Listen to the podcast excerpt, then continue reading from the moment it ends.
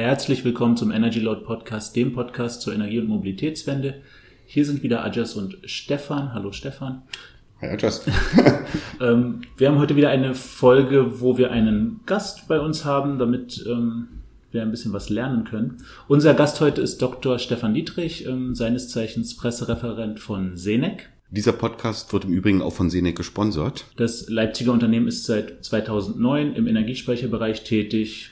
Ich meine, wahrscheinlich die meisten Zuhörer werden den Namen schon mal gehört haben. Ähm, der Name hat sich verändert. Es war mal irgendwie Deutsche Energieversorgung, das GmbH. Ist heute auf jeden Fall eines der führenden und bekanntesten Unternehmen in diesem Bereich. Ähm, über Senec wollen wir natürlich ganz viele Leute sprechen, aber vielleicht erstmal zu dir, Stefan. Hallo. Hallo. Ähm, du bist selbst seit Ende 2017 für Senec tätig. Ähm, Im Rahmen der Energiewende bist du aber schon lange aktiv, wie ich gesehen habe. Wie bist du denn damals zu dem Thema gekommen? Ja, das ist richtig. Ich bin seit 2005 dabei im Bereich Energiewende, erneuerbare Energien. Ähm, ich habe so eine klassische PR-Karriere, sage ich mal, ähm, nach einem brotlosen Studium dann den Einstieg in die PR gefunden über, über eine Agentur und ähm, habe mich dann umgeschaut, auch in Richtung Unternehmen, war mit dem Thema und an allem Grünen eigentlich schon immer dran interessiert. Ja, und dann kam die Chance, damals zu Q-Cells zu gehen ähm, und damit auch nach Leipzig zu kommen, in der absoluten Boomphase der PV-Branche, die mich, glaube ich, auch sehr geprägt hat. Und ähm, ja, seither bin ich eigentlich dabei mit Ausflügen, kurzen Ausflug in die Geothermie hier nach Berlin und einem längeren Ausflug ähm, in die Windenergie bin ich jetzt wieder sozusagen in der Photovoltaik zurück, also im nächsten Schritt äh, mhm. eben PV mit Speicher bei Senec.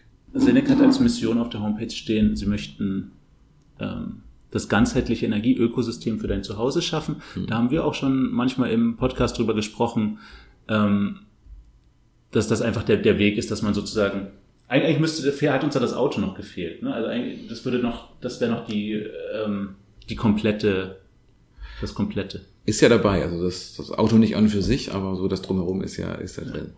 Also vielleicht der Unterschied zu Tesla. Also Tesla auch Produkt, also äh, Produktion des Stroms, Speicherung des Stroms, Nutzung des Stroms, ähm, ihr hört an der Wallbox auf und Tesla hat also, ich sag mal, in dem Sinne noch die weitere Nutzung, nämlich mit, mit, den, mit dem Kfz. Wir hatten vorhin schon philosophiert, ähm, wann kommt das Senec-Auto oder kauft, kauft Senec vielleicht Igo Mobile oder wie auch immer.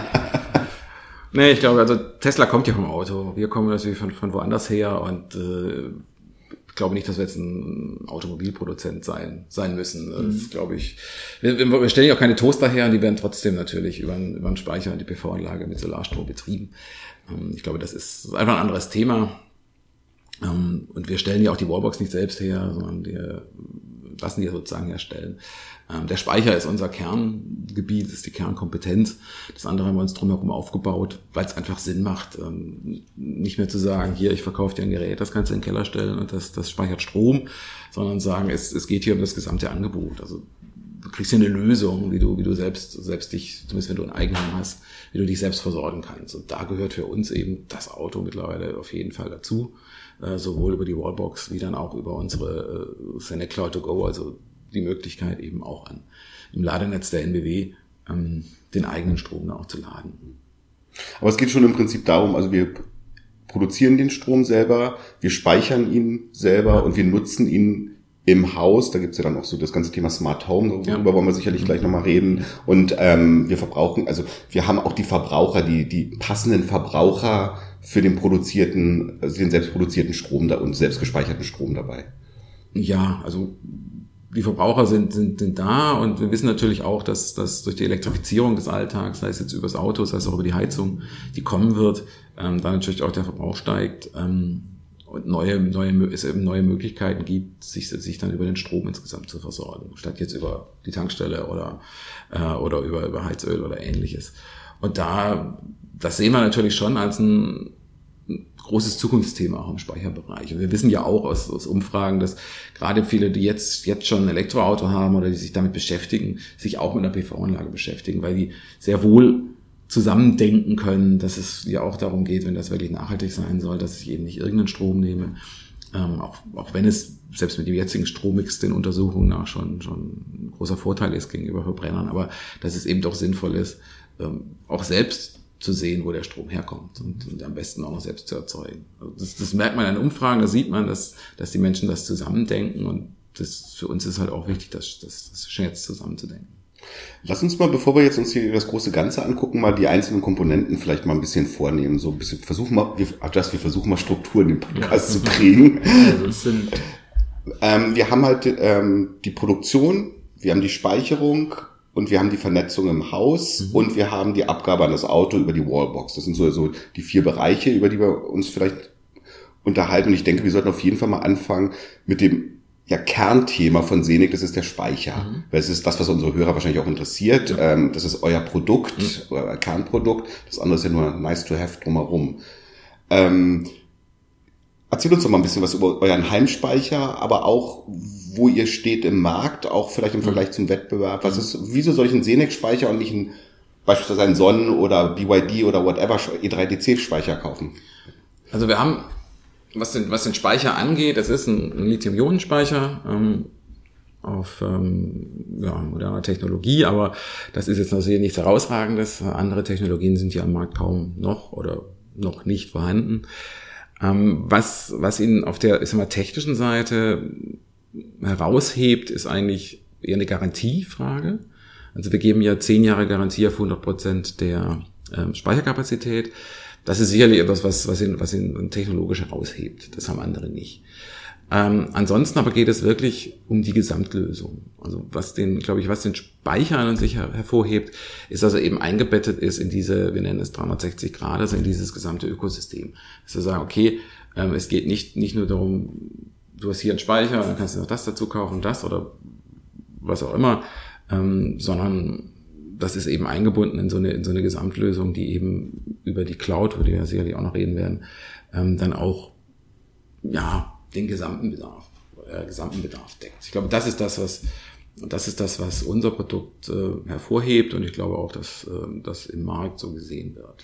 Also es ist so ein bisschen wie ähm, ja, ähm, All-Inclusive-Lösung. So, ich habe ein Häuschen und will mich und bin, möchte jetzt ein bisschen grüner werden und meinen Strom selber produzieren. Irgendwie und sage, dann rufe ich bei euch an oder einen eurer Solateure, Installateure mhm. und sage so, komm, ihr nagelt mir die PV-Anlage aufs Dach, ihr äh, vernetzt mir das Ganze intelligent, ich habe den Speicher und die Wallbox und ich muss mich um nichts kümmern, so ungefähr.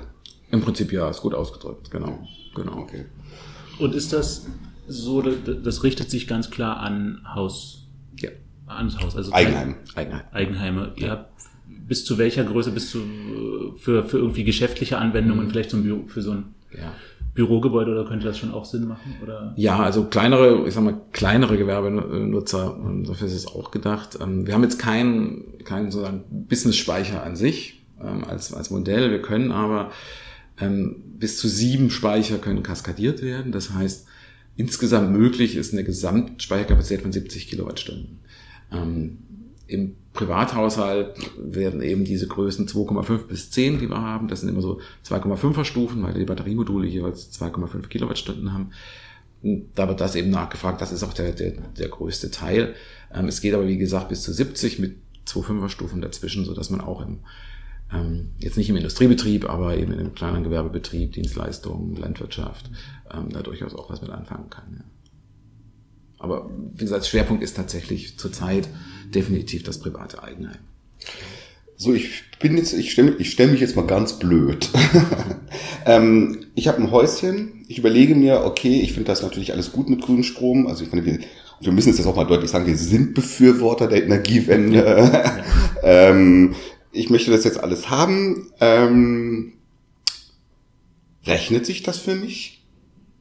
Also natürlich, es hängt von ganz vielen Faktoren ab, aber ähm, wenn ich jetzt, ich weiß, ich, ich kriege von Vattenfall meinen Strom für 30 Cent pro Kilowattstunde, okay, der kommt aus der Lausitz und ist ziemlich schwefelhaltig und wie auch immer, aber ähm, kann ich unterm Strich für günstiger als 30 Cent pro Kilowattstunde produzieren plus speichern? Das ist ja die erste Frage, die ich mir als Betriebswirt erstmal so stelle. Ja, ja, ja das kann ich. Also es, es rechnet sich, es rechnet sich jetzt nicht morgen oder übermorgen, äh, ich glaube, einen gewissen Investitions- und Amortisationshorizont muss ich als Hausbesitzer schon mitbringen. Das muss man auch klar sagen. Klar.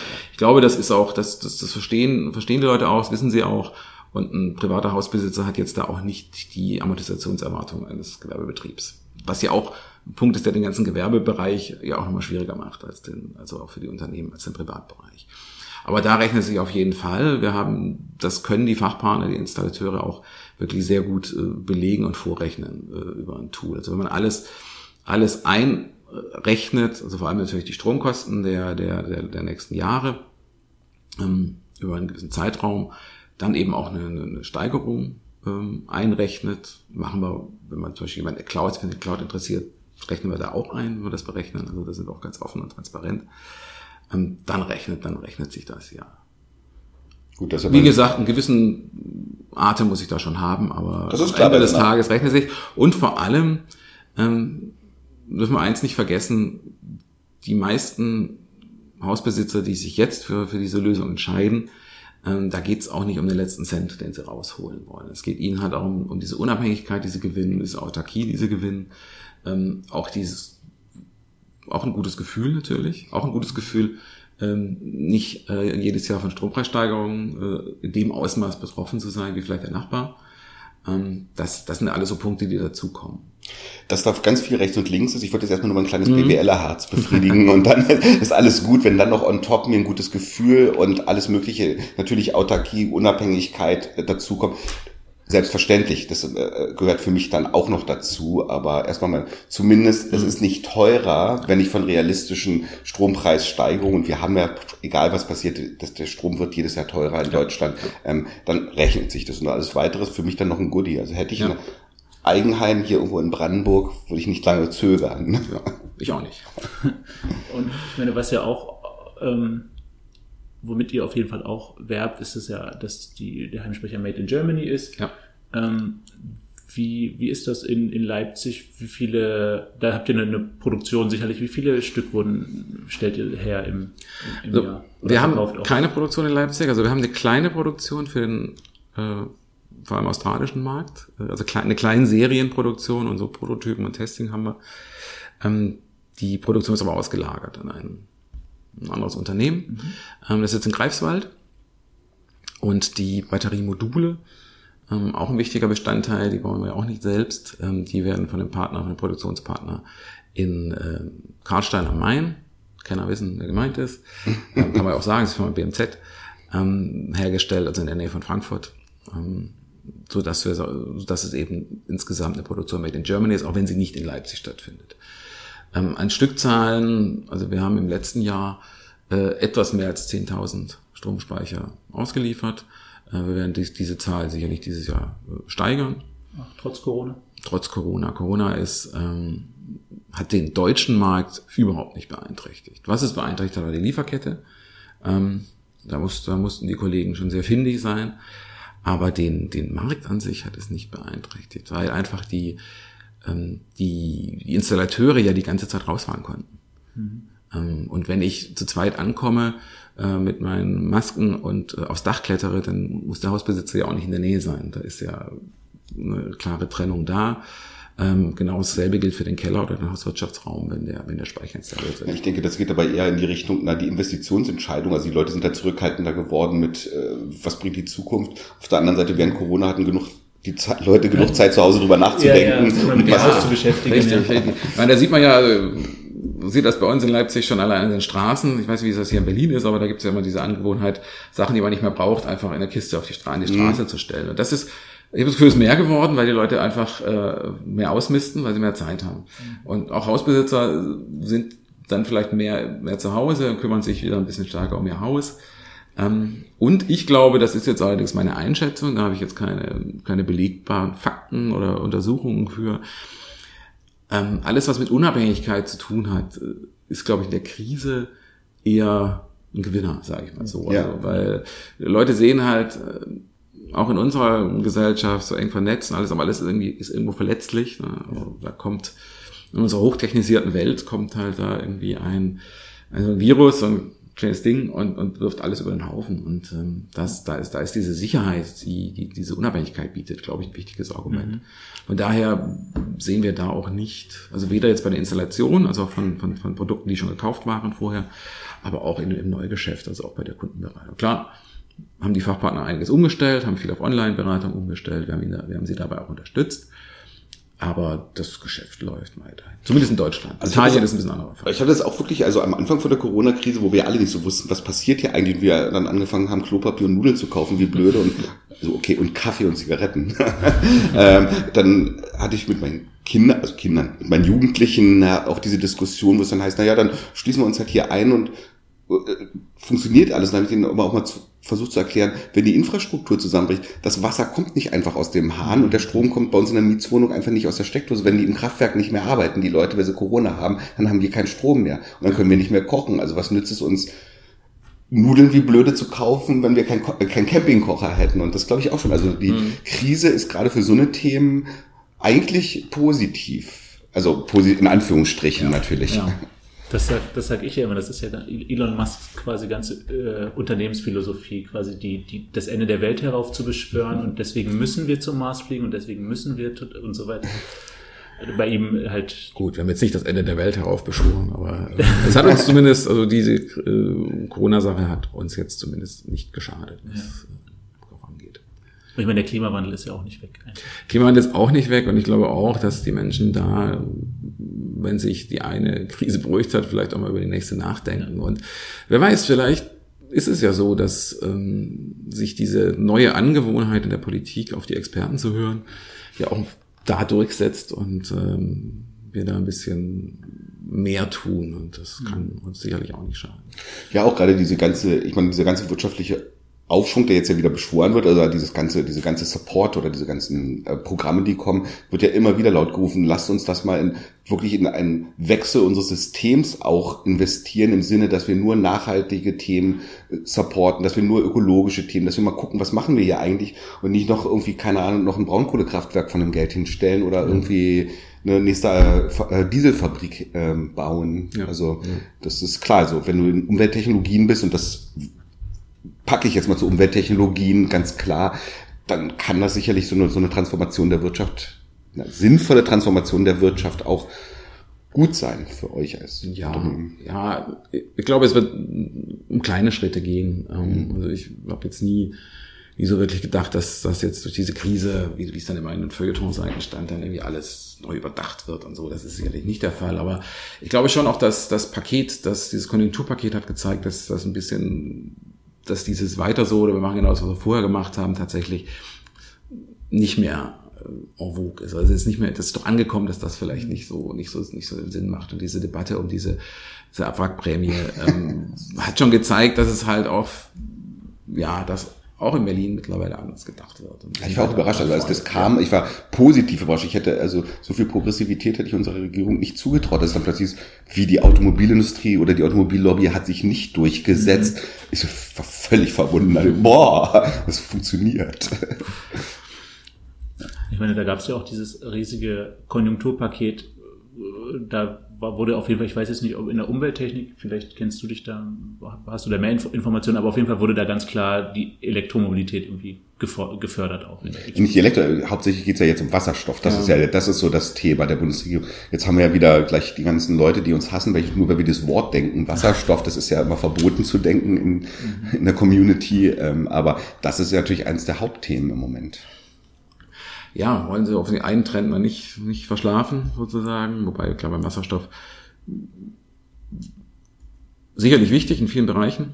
Ähm, wo es vielleicht nicht so angebracht ist, ist, ist, ist der Pkw-Verkehr, aber ähm, ansonsten, also auch was jetzt Langstreckenverkehr angeht und so. Der Güterverkehr, genau. Ja, also es ist eine gute Möglichkeit, natürlich auch Strom äh, umzuwandeln, Strom zu speichern. Das hm. hat, hat natürlich alles seine Berechtigung. Und für uns war ganz wichtig, glaube ich, dass, dass eine andere Debatte, die so ein bisschen im, im Schatten der Corona-Krise führte, dass die dann doch zu einem aufgelöst wurde und zu einem guten Ende geführt hat, nämlich der 52 Gigawatt Deckel.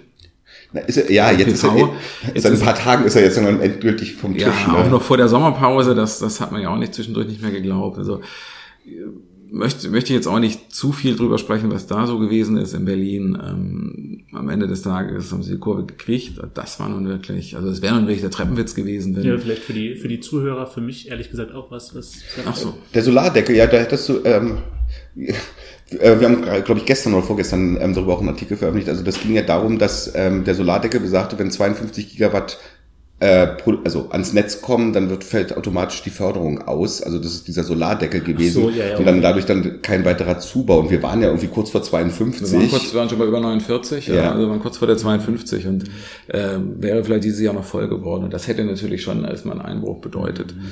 Ähm, das wäre, wie gesagt, der Treppenwitz eigentlich gewesen, wenn, wenn eine Branche, die, auch eine Zukunftsbranche, die ja auch jetzt wieder, also wieder Arbeitsplätze schafft, so wie bei uns, äh, wenn die jetzt ähm, durch so, ein, so eine politische Rangelei dann irgendwo beschädigt worden wäre, nachdem sie gerade Corona gut überstanden hat. Oh, da versuche ich jetzt gleich mal diesen Cliffhanger. Also politisch äh, Probleme, die Branchen kaputt machen. Ich meine, du bist schon lange in der PV-Industrie gewesen, du warst bei Q-Cells, wie Ja, du gesagt hast. ja. Ich meine, hatten wir auch bei unseren Vorgesprächen gemerkt, dass wir auch viele gemeinsame Bekannte haben Ja. aus der Szene. Ich hatte damals viel mit Solon zu tun, ähm, auch mit Q-Cells und die Personen sind ja dann am Ende immer die gleichen gewesen. Ja, gerade QSET und Solon kamen ja sozusagen aus einer Schule. Ja. Ja, aber auch die anderen, die SolarWatt-Leute und SolarWord-Leute und was ist da, gab's ja, Ja. viele spannende Menschen in der Ja. Sache, aber die, ich meine, irgendwann hat's halt die deutsche Solarindustrie komplett zerhauen und zerbrezelt. Sie ist aufgebaut worden auf Förderung, Ja. ganz klar. Ja. Was ich sehr erstaunlich fand, war immer die, um, in jedem Jahr ist ja die Förderung runtergegangen. Ja. Und äh, genau exakt um diesen Betrag sind die Module beziehungsweise die komplette, also die Anlagenpreise auch gefallen. Das heißt also, dass sich am Ende kam immer, keine Ahnung, 5% für den Hausbesitzer raus. Das heißt also, dass, dass die Preise exakt so fallen wie die Förderung. Also so ein, an so einen Zufall über 20 Jahre glaube ich nicht, sondern das ist natürlich, am Anfang wurde wahrscheinlich viel verdient von der Industrie. Die Margen waren so hoch, dass sie ohne weiteres dann auch reduzieren konnten. Natürlich dann auch Economies of Scale und so weiter. Und jetzt haben wir ja das gleiche Thema irgendwo bei, bei dieser neuen Technologie. Diese Speichertechnologie ist immer noch eine sehr neue Technologie oder ein neuer Trend. Ja. Ähm, ja, ich meine, äh, ich habe jetzt gerade, wir haben in Deutschland, glaube ich, sind jetzt gerade 200.000 Heimspeicher, habe ich gerade Ja, vom Bundesverband genau, Solarindustrie genau, gelesen. Das ist so 200.000, das ist zwar auf der einen Seite eine Hausnummer, aber auf der anderen Seite ist das echt nix. Richtig. Weil, ähm, aber die, auch die Speicherindustrie lebt natürlich von Förderung. Ganz klar. Also das ist schon ein Thema, was wichtig ist ähm, für die Kaufentscheidung des Kunden, oder? Ja, nein. Also natürlich für die für das Gesamtsystem ist ist die Einspeisevergütung für die PV-Anlage. Die spielt natürlich nach wie vor eine Rolle. Ja. Auch bei der bei der Entscheidung insgesamt eine Anlage neu ähm, sich anzuschaffen. Aber da die ja nun mittlerweile doch recht gering ist und ich meine diese ganze Degression war ja absolut richtig und sinnvoll. Ähm, kommt das Thema Eigenverbrauch und das Thema Speicher eigentlich stärker auch von alleine dadurch in die Diskussion oder in, ins, ins Denken der Menschen, dass sie eben sehen, naja gut, diese 9, irgendwas Cent, die ich jetzt noch kriege, das ist jetzt auch nicht so die Welt. Ähm, auch wenn die Anlagen natürlich deutlich günstiger geworden sind und nach wie vor günstiger werden. Ähm, die Speicherförderung selbst, die es gibt, es gibt ja direkte Zuschüsse in mehreren Bundesländern, aber auch nicht in allen. Ja, es gibt ja verschiedenste. Das ist ein Gibt's sehr großer Flickenteppich. Im Saarland habe ich jetzt wieder gerade eine neue entdeckt, glaube ich. Oder das Neues ist kommen. auch- In Brandenburg gibt es das liegt eine. Ja, Brandenburg gibt's eine, jetzt die ist jetzt schon neu aufgelegt worden. Ja. Äh, Hier in Berlin gibt's eine, in Sachsen gibt's eine, aber zum Beispiel nicht in Baden-Württemberg, die ist schon lange ausgelaufen. Es gibt Gibt es, keine auch in Hessen. es gab es nicht zwischendurch auch eine Bundesförderung über die KfW oder sowas? Ja, es gab eine KfW-Förderung, aber ähm, da haben viele auch die Hände von gelassen oder auch viele, viele Solateure von abgeraten, ähm, weil diese KfW-Förderung, ähm, das waren ja zinsgünstige Kredite. Und ähm, es gab auch viele, die sagen, naja, ich will ja gar keinen Kredit aufnehmen, ich habe das Geld, ja. Eigenkapital, ja. Oder die auch sagen, naja, am Markt kriege ich auch zinsgünstige Kredite in der Niedrigzinsphase. Also dafür hing dann ein bisschen viel Anforderungen dran. Also die KfW-Förderung ist eine Sache, gut, die gibt's jetzt nicht mehr. Ähm, was es halt gibt, sind, sind, sind Zuschüsse auf, auf Länderebene. Das sind ja in der Regel auch Zuschüsse, Ja. ähm, dass man eben Geld bekommt. Und ich meine, klar, wer möchte nicht gerne irgendwie 3000 Euro weniger bezahlen, ähm, nimmt man natürlich mit. Aber das ist jetzt nicht der entscheidende Faktor für den Also der Kunde ist es nicht damals, wie, ich meine, damals war die, war die Einspeisevergütung, das war der Grund, warum sich jeder so ein Ding aufs Ja, Dach genagelt klar. hat. So war es ja auch gedacht. Ja. Also hat ja, hat ja sozusagen auch funktioniert. Hat super funktioniert, ja. Hat super funktioniert und ähm, heute ist es, glaube ich, ein bisschen ähm, vielschichtiger, was das, was die Entscheidung angeht. Also klar, äh, das Finanzielle spielt eine Rolle und da spielt auch die Einspeisevergütung eine Rolle. Aber die, ähm, die Speicherförderung ist mehr so ein Add-on. Es ist jetzt nicht, glaube ich, das wirklich Entscheidende in der, äh, für viele, sich, sich einen Speicher anzuschaffen. Wenn man es mitnehmen kann, nimmt man es mit. Und sicherlich wird der eine oder andere Speicher mehr dadurch verkauft, das ist keine Frage. Aber der Markt wächst auch aus anderen ähm, Beweggründen heraus. Das Was heißt, ja wahrscheinlich auch total wichtig ist, weil ich glaube, Stefan, ich äh, stimme dir da nicht so zu, dass das super funktioniert hat mit den, äh, dass es immer fünf Prozent. Ich meine, das hat ja die ganzen Unternehmen zerhauen einfach. Und die gibt's ja heute alle nicht mehr. So, ja, irgendwann hat sie es dann zerhauen. Ja. Irgendwann konnten sie halt mit dem Preis nicht mehr runtergehen ja. in Deutschland. Und, und es hat halt relativ plötzlich dann auch einfach, was weiß ich, ich war ja da mal in der, in der Projektentwicklung, bei einer Projektentwicklungsgesellschaft, das hat halt die kleinen Gesellschaften da halt auch schnell zerhauen. Na gut, dann kam halt dazu, dass die das Chinesen, so dass die Chinesen halt wahnsinnig günstig diese Module, ja. wie auch immer subventioniert, äh, den Markt damit geflutet haben. Ähm, die haben ja teilweise äh, unter Kosten hier den Markt aufgeräumt und damit einmal die Branche komplett vom weggefliegt. Ich meine, so Lohn, Pleite, weg. Naja, zumindest die Industrie. Ich glaube, ja. wir haben damals auch, auch als Branche vielleicht den, den Fehler gemacht. Gut, im Nachhinein haben wir viele Fehler gemacht. Mhm. Hinterher sind wir alle immer schlauer. Ähm, wir haben natürlich als Branche, aber ein Verband, sehr stark auf industriepolitisch, Industriepolitik gesetzt und die industriepolitische Karte gespielt, weil sie politisch funktionierte. Ähm, was dadurch im Bewusstsein untergegangen ist, ist zum einen das Thema Projektentwicklung, also die ganze mal Downstream-Bereich und auch das Handwerk. Hm. Gelitten haben ja auch die Handwerker, ähm, die sich auf Solarenergie, auf PV spezialisiert haben. Und diese Gruppe ist dann politisch gar nicht ins Bewusstsein gekommen. Also selbst bei den Parteien, die immer sagen, Mittelstand und so, hat keine Rolle gespielt. Die haben natürlich auf der anderen Seite von den Chinesen profitiert, klar, mhm. weil die, weil die Preise einfach so, so runtergegangen sind aber sind natürlich in der ganzen Krise der PV ähm, dann natürlich mit untergegangen. Und äh, ist jetzt auch wichtig, darauf immer auch hinzuweisen, dass dieses Thema, was wir jetzt haben, also nach wie vor Photovoltaik, eben jetzt mit Speicher natürlich auch ein Handwerksthema ist. Ja, das ist ja, oh Gott, eigentlich wollten wir ja über die verschiedenen Bereiche von Senec äh, reden, da kommen wir gleich nochmal zu. Ich meine, da können wir ja direkt auf, das, auf den Bereich äh, Solarmodule kommen, dann können ja. wir hier direkt weitermachen. Dann machen, genau, dann machen wir mal so weiter. Ich wollte einen anderen Weg gehen, aber sehr gut, Adjust, ja. mach, nehmen wir den Weg. Ähm, was ist genau das Thema Module? Seit, das habt ihr ja von, das, ich weiß nicht, wann kam das dazu, dass ihr Solarmodule auch anbietet? Das kam im vergangenen Jahr dazu. Also wir haben 2019, ich glaube, ich glaube im März haben wir damit angefangen, haben dann auf der Intersolar, also die gab es ja letztes Jahr, die dieses 360 Grad vorgestellt, was wohl das natürlich ein wichtiger Bestandteil ist. Ich glaube, wir haben mit der Lieferung begonnen im März 2019, ja. Woher kommen die Module? Die kommen aus China. Okay, also ihr habt einen Partner, mit dem ihr zusammenarbeitet. Partner, genau, mit dem wir zusammenarbeiten, die für uns produzieren. Es ist dann auch ähm, sozusagen eine, Qualität, eine unabhängige Qualitätskontrolle für uns in den Werken und äh, in China und nimmt das dann ab. Ähm, und da lassen wir die Module aber unserem. Aber wichtig ist, wichtig ist dabei, deswegen, wir sagen jetzt auch nicht, wer der Hersteller ist, nicht weil, ja. nicht, weil das irgendwie äh, kein, kein gutes Unternehmen wäre, ist im Gegenteil. Ähm, aber in Verkehrbringer der Module ist Senec. Also das sind Senec-Module. Und das bedeutet auch, dass wir der Garantiegeber sind. Ich glaube, das ist, das ist für den Kunden wichtig, denn mhm. na, in der, es gab in der PV, äh, in der Geschichte halt auch, auch Fälle, wo da eben auch chinesische Firmen oder Firmen, die die Solarmodule herstellen, dann nicht mehr da waren. Mhm. Und das, da, diese Unsicherheit wollen wir, nehmen wir damit raus. Also da geben wir halt auch eine Sicherheit. Ähm, dass wir der Garantiegeber sind und dass sie, wenn irgendwas sein soll, das halt auch mit einem Unternehmen vor Ort, also einem deutschen Unternehmen zu tun haben. Ähm, dazu noch eben ein Unternehmen, das, das zu einem großen, großen Energieversorger gehört und äh, auch, auch noch da sein wird, sagen wir es mal so. Ja, und du hast, glaube ich, vorhin auch schon gesagt, das äh, Handwerk, ich habe äh, irgendwo gesehen, ihr habt ja auch quasi 750 Betriebe, mit denen ihr da zusammenarbeitet. Mhm, mittlerweile sogar noch mehr. Ach, sind sogar noch mehr geworden, okay. Ja. Und wie seht ihr das? Ist das, äh, das ich habe das verstanden, was du gesagt hast, das ist heute eine andere Situation. Es hängt nicht mehr so stark mhm. an Fördergeldern wie bei dem EEG. Und ja. hast du da das Gefühl, dass es dem, dem Handwerk, den, den, den Monteuren und sowas, dass das für die auch im Moment eine Situation ist, die, die quasi besser ist, als, als sie damals war? Oder ähnlich? Ja, also es ist eine gute Situation, weil einfach der Markt wächst und wieder wächst und jetzt durch die, durch die Speicher dann natürlich ein neues Element dazugekommen ist, was, was nochmal ein Marktwachstum bringt.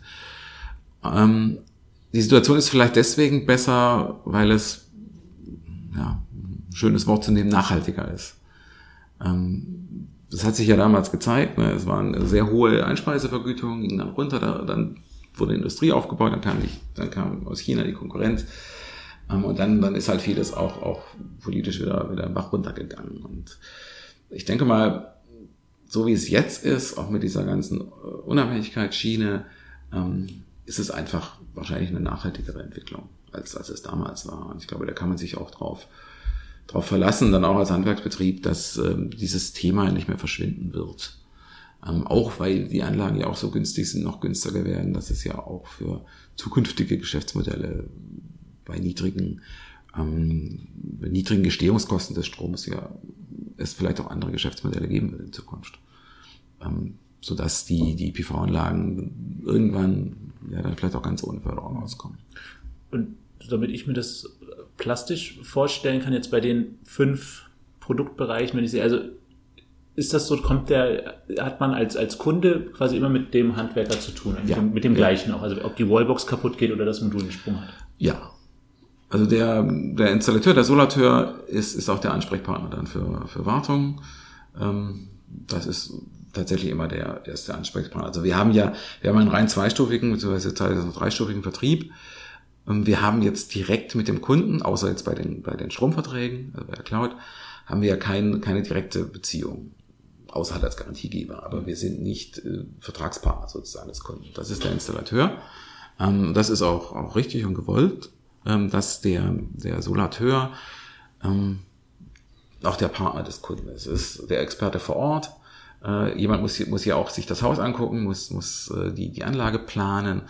Ähm, und das macht der Installateur, der Solateur vor Ort als die Vertrauensperson ja eigentlich auch des Kunden. Das hat man jetzt äh, vor kurzem, glaube ich, auch in einem anderen Podcast. Ich meine, es ist ja immer so, der ich, ba ich baue mir ein Haus, da verbringe ich, bringe ich wochenlang bei Ikea, um meine Küche zu planen. Mhm. Aber wenn ich, wenn es dann um die Haustechnik geht, dann rufe ich den Solateur meines Vertrauens oder den Haustechniker meines Vertrauens ja. an und sage, nagel mir das Ding im Keller, ich will, dass es warm ist, ich will, dass ich Strom speichere und mach es einfach. Ne? Das ist irgendwie eine ganz andere Denke und wir bauen ja auch, glaube ich, auch unsere Häuser hier wirklich für die Ewigkeit und drei Tage und auch unsere Anlagen ja. sollten also mindestens 100 Jahre halten. Ne? Also das ja, und gerade bei der Elektrik sollte man ja auch die Finger verlassen, wenn man sich wirklich professionell macht und auch ein Speicher muss ja von einem Elektriker, also einem Elektromeister abgenommen werden. Ich meine, es gab ja andere Vertriebsmodelle. Wir hatten ja mit eine Zeit lang mit Neovoltaik zu tun aus Österreich. Die haben, haben das genau anders. Mhm. Also sind eben nicht diesen Ver Vertrieb über die äh, Solateure gegangen oder über die Hauselektro, äh, Haustechniker, sondern eben haben einen Direktvertrieb ver versucht, sind aber auch kläglich gescheitert, mhm. also krachend gescheitert und pleite gegangen. Ja. Dann, ne? Also wir haben auch ganz bewusst uns entschieden, ähm, im vergangenen Jahr nochmal ganz bewusst entschieden, nicht auch mit Partnern zusammenzuarbeiten, die dieses Online-Geschäft machen. Ja. Ähm, sondern wirklich ausschließlich mit unseren, mit unseren Solateuren, mit unseren Fachpartnern, ähm, die ja auch mit uns eine Geschichte haben und die ja auch sowas ja wie der Gatekeeper da draußen sind und auch, auch, auch berechtigterweise. Und mit den Kunden wahrscheinlich auch oft schon eine Beziehung haben. Zum Teil haben sie mit den Kunden auch schon Beziehungen, weil sie ja vielleicht, je nachdem, wie sie spezialisiert sind, vielleicht auch die Haustechnik gemacht haben. Es gibt ja auch reine Solateure, die, ja. die das jetzt nicht machen. Aber einfach auch die, ich sag mal so ganz grob die Sprache sprechen, das teilweise halt im wahrsten Sinne des Wortes. Und das, äh, da möchten wir auch nicht von abrücken. Ähm, es gibt auch keinen Grund für. Ähm, ja, da müssen wir halt auch den Leuten äh, auf Facebook halt nochmal erklären, dass wir keine Preise rausgeben. Die Preise machen die, machen die Solateure und macht auch keinen Sinn, jetzt irgendwelche Preise zu nennen und dann guckt, guckt sich der Solateur das Haus an und dann braucht er plötzlich eine andere Speichergröße, weil es Sinn macht und dann sagt er, wie hieß, hieß doch aber so oder so. Das ist jetzt auch nicht, nicht seriös. Und, ähm, in welchen Ländern kann ich Senec-Produkte kaufen? In Deutschland, ähm, in Italien und in Australien bislang. Australien. Australien, ja. Australien, das ist erstaunlich. Irgendwie alle, alle greifen sich Australien. Von Tesla über ja, Sonnen, über See. Warum eigentlich, warum seid ihr eigentlich alle in Australien?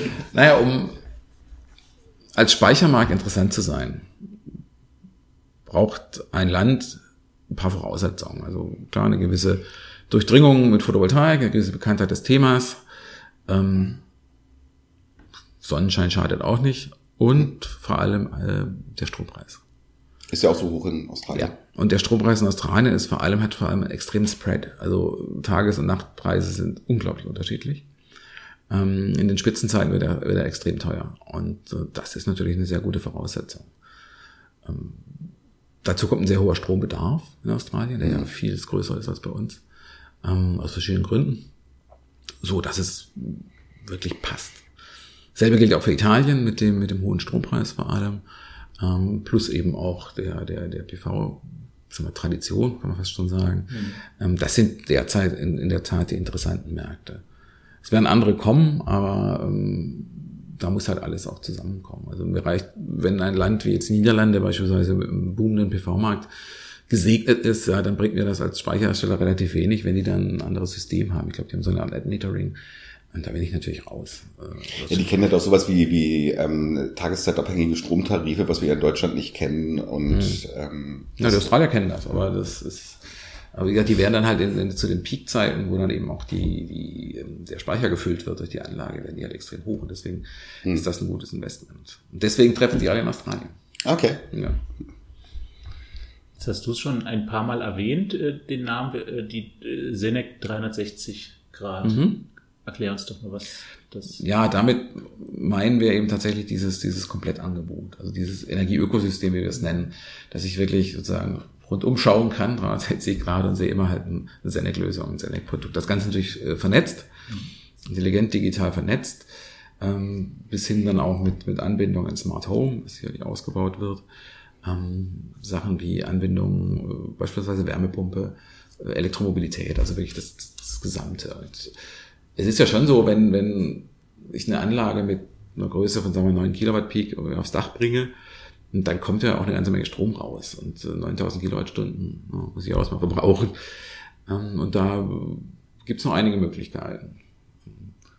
Vielleicht, vielleicht springe ich zu sehr, ich weiß es nicht, aber wie muss ich mir das mit dem äh, Smart Home Anwendungen vorstellen? Also ihr mhm. habt wahrscheinlich eine, eine App letztlich.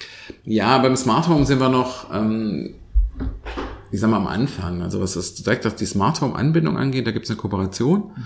Ähm, wir haben eine Kooperation mit der Firma Jung äh, also ein Smart Home Experte.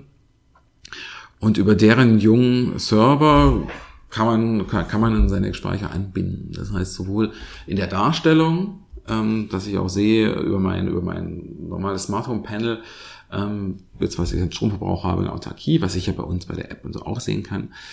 Ähm, aber auch über diesen Server kann ich auch ans, ans KNX anbinden so dass ich dann tatsächlich auch einstellen kann, wann jetzt was, was loslegen soll mit Wäsche waschen oder was weiß ich, je nachdem mit, in Anbindung an die PV-Anlage. Also das gibt es jetzt schon, das ist halt eine, eine Lösung und ich glaube aber, das ist ein ganz großes Zukunftsthema, äh, darüber dann auch den Stromspeicher ein bisschen zum intelligenten Herz sozusagen der ganzen Energieversorgung zu machen und das eben auch mit diesen Smart Home Anwendungen zu kombinieren, Na, weil natürlich die Sonne halt nicht immer scheint.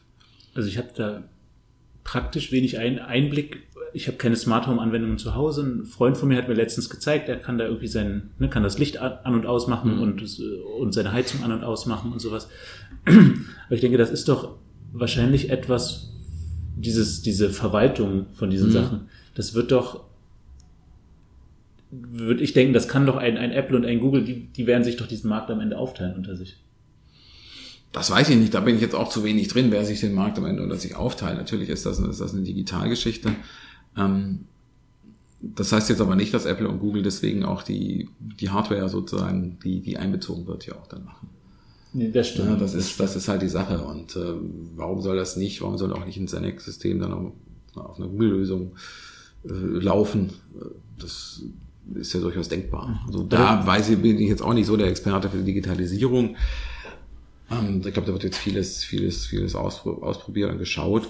Aber ich brauche ja trotzdem einen Stromspeicher und das werden die jetzt nicht, Apple und Google werden ja keinen Stromspeicher herstellen. Ich glaube, wo meine Frage praktisch, hm. was ich eigentlich fragen wollte, ist, muss diese App dann quasi, jedes Smart Home Gerät, was ich kaufe, muss ich quasi ähm, wissen, ob das mit dieser Senec App dann auch kompatibel ist? Oder naja, wie gesagt, es läuft ja jetzt, die Smart Home Anbindung läuft jetzt über diese, diese, über die jungen, äh, den jungen Server. Also wenn ich den nicht okay. habe, dann habe ich diese Anbindung auch nicht. Die App, ähm, die ist ja jetzt erstmal davon unabhängig. Also mit der App von, von Senec sehe ich ja, ähm, was die was die Anlage gerade macht. Also ich sehe die ganzen Energieflüsse, wie viel wird gerade erzeugt, gespeichert. Ich sehe das auch im Verlauf über Wochen, Monate, Jahre. Ähm, da kann ich reinschauen. Ich kann auch gewisse Dinge äh, steuern damit.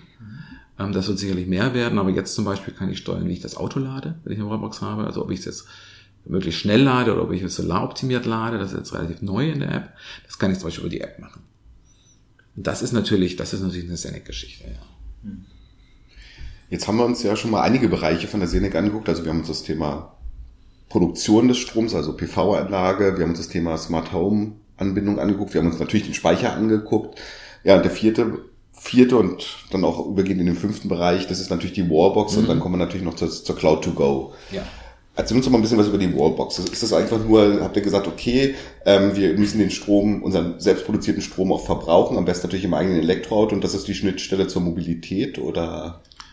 Ja, vom Grundsatz her natürlich klar, das ist die Schnittstelle zur Mobilität. Ähm, die Wallbox ist, ich glaube, jeder, der ähm, auf die Seite geht und sich ein bisschen auskennt, sieht das ja auch, das, das ist eine ABL, mhm. EMA 1. Aber es ist halt tatsächlich jetzt ein bisschen mehr. Ich habe zum Beispiel dieses solaroptimierte Laden gerade ja. äh, gerade genannt. Und das kann ich natürlich nicht, wenn ich A, keine PV-Anlage habe, und B, mir einfach so irgendeine Wallbox hinhänge. Ähm, das ist natürlich das Zusammenspiel auch mit dem, mit dem Speicher. Ähm, dass ich sagen kann, so, ich habe eine, also bei uns funktioniert es so, ich habe eine Mindestladestärke. Äh, die wird nicht unterschritten, weil auch nicht alle Autos, das sozusagen, oder viele Autos das dann eben nicht mitmachen oder Probleme hätten. Ähm, ich kann mich jetzt einstelle, solaroptimiert laden, dann bleibe ich immer mit dieser Mindestladestärke und die Ladeleistung wird dann aber erhöht, äh, abhängig von der PV-Erzeugung. Das heißt, das, ich, das, was ich mehr Strom, jage es dann ins Auto. Genau, wenn, ich, wenn ich mehr Strom erzeuge, genau, geht auch mehr ins Auto. Das ist, das ist von vielen ja auch gewünscht, das macht ja auch Sinn.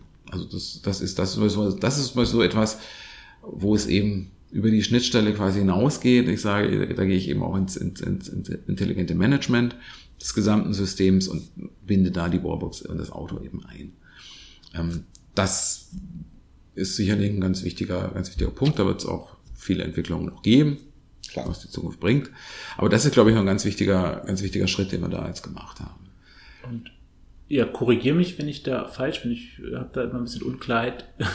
ähm, es wird ja oft, ich weiß nicht, ob ihr das, ich habe es jetzt nicht vor mir, ähm, bidirektionales Laden ist ja sehr mhm. ein wichtiges Thema ist aber quasi in Deutschland, wenn ich das richtig verstanden habe, darf nicht aus, der, aus, ein, aus einem Auto quasi Strom gezogen werden und damit das Haus versorgt werden. Also das zweite Batterie, ich meine. So, ja, ja, äh, so wie ich weiß, machen das ja auch, sind, sind nur wenige Autos auch bislang, äh, es wird auf jeden Fall von den Autoherstellern nicht zugelassen. Mhm. Ähm, da bin ich jetzt auch nicht so, so im Thema drin, aber das ist jetzt sogar nichts, was, ähm, was bei uns jetzt irgendwo auf der, auf der Entwicklungsagenda steht. Ja, Im Prinzip kann man ja natürlich das ganz brutal zu Ende denken, wir brauchen eure Batterien nicht mehr, sondern wir fahren die Batterien in die Garage, nämlich mit dem Auto. Also Kommt natürlich auf die Größe der Batterie an und so weiter, aber das ist ja eigentlich so die Idee bei dem bidirektionalen Laden. Ne? Das ist wahrscheinlich so, so eine zwei verschiedene Profile, dass das, das Ja, das ja, aber die Frage ist auch, wo, trotz allem muss ich ja sehen, wo lade ich denn das, das Auto und womit lade ich das Auto. Ne? Und das, äh, wenn ich auch, auch wenn ich das Batterie nutze, ähm, ist ja auch die Frage. Und das ist ja, das ist ja das Schöne dran an der, an der Verbindung eben mit der PV-Anlage, dass ich einfach sagen kann, so, ich möchte das Auto eben laden mit dem selbst erzeugten Sonnenstrom. Da weiß ich, wo er herkommt, da weiß ich, dass er sauber ist und dann ist es auch noch meiner. Und das ist, glaube ich, das, was, was, was, der, was den Charme ja ausmacht und was, was glaube ich, auch die Hausbesitzer mit E-Auto dann auch vielleicht überzeugt.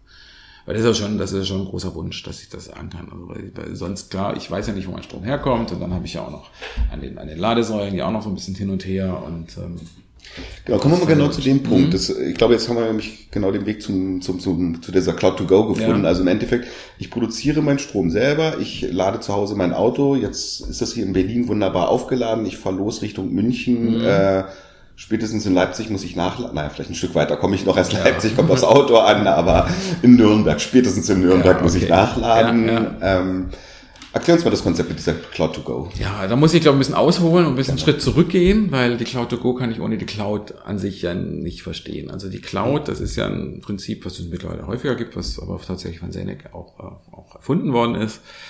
Ähm, wir erklären das immer so ein bisschen gern wie so ein, so ein, so ein, so ein Konto, so ein Bankkonto. Das heißt, ich habe jetzt, die Sonne scheint, so wie jetzt, äh, ich kann im Haus auch gar nicht so viel verbrauchen, bin auch vielleicht gar nicht zu Hause.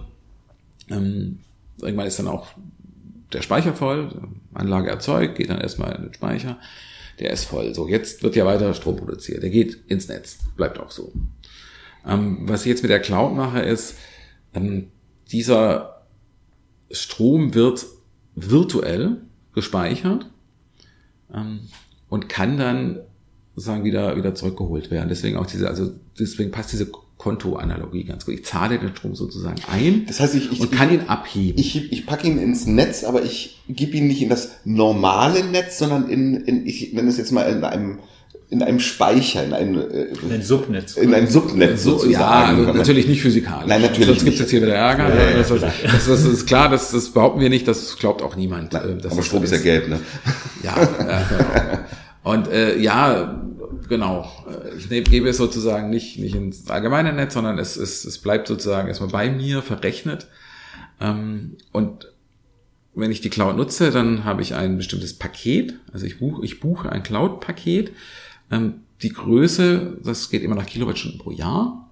Die Größe berechnet sich einfach danach, was ich an Strom überhaupt noch brauche. Also wenn ich eine PV-Anlage und Speicher habe, das ist auch Grundvoraussetzung, also muss ein Sendespeicher sein, ähm, dann bleiben noch, keine Ahnung, jetzt mal als Beispiel, bleiben noch 1400 Kilowattstunden sozusagen, die, die ich noch brauche.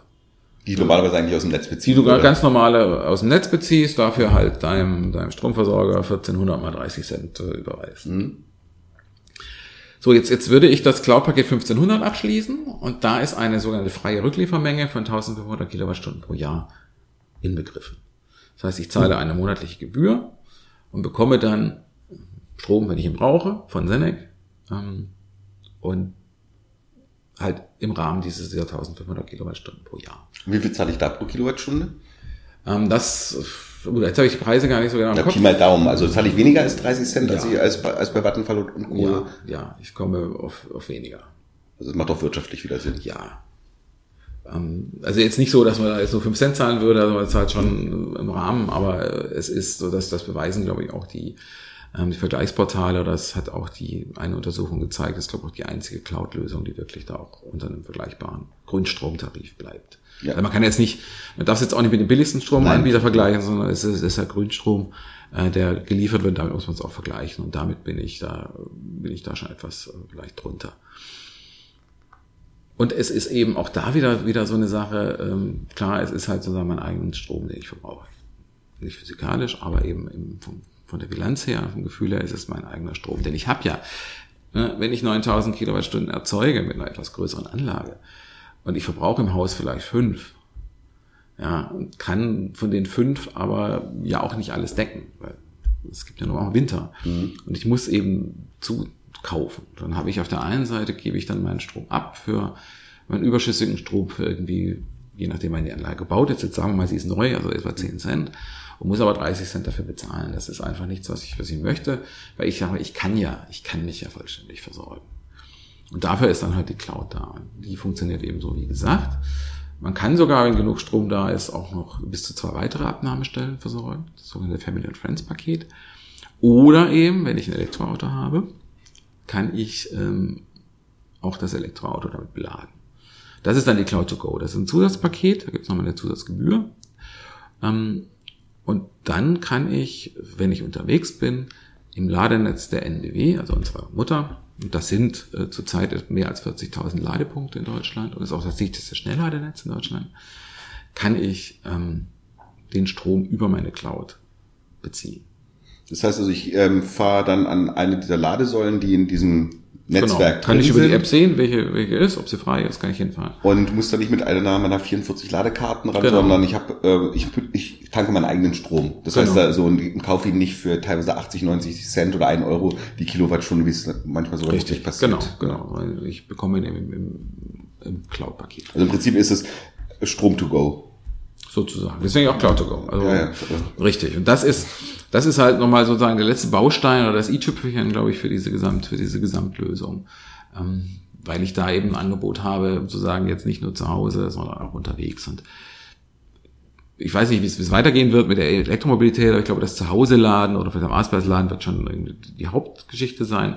Aber ich bin ja eben auch unterwegs im öffentlichen Netz und dann möchte ich das natürlich auch Und wie machen. ist, wie ist das regional? Also EMBW ist ja Energie Baden-Württemberg. Mhm. Ähm, erstmal äh, finde ich das hauptsächlich in Südwestdeutschland oder ist das ähm, bundesweit relativ? Äh, Das ist bundesweit und mit Österreich und der Schweiz. Äh, Es sind ja nicht nur, ähm, es sind nicht nur Ladesäulen und Ladepunkte, die ja selbst der NBW gehören und die aufgestellt worden sind. Da gibt es sicherlich einen gewissen Schwerpunkt.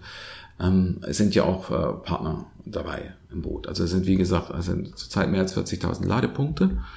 Ähm, und die sind, die sind bundesweit vertreten. Also, also genau, also ich habe jetzt ja. nicht, ähm, das ist, äh, es richtet sich jetzt nicht nur, keine Ahnung, an bayerische oder baden-württembergische, ja. weil da das äh, Netz halt entsprechend dicht also, ist. Wir jetzt auch mal gucken, wo die nächste ist. Ich habe ja die App auf dem Handy dabei, aber es wird auch hier welche geben, ja. Alles klar. Ja, jetzt haben wir uns, ähm, glaube ich, bislang ganz gut verstanden, was ihr so tut, wo in welchem Ökosystem ihr euch hier rumtreibt, was hier interessant ist oder was so neu und innovativ ist. Kommen wir mal zum Unternehmen Senec. Also ich mhm. glaube, die, die Senec wurde ja vor 10, 15 Jahren von Herrn Hammer gegründet damals. Elf Jahre, ja. Elf Jahren, mhm. gut geraten. Mhm. Und vor zwei Jahren seid ihr dann ja unter das Dach der ENBW geschlüpft. Ja.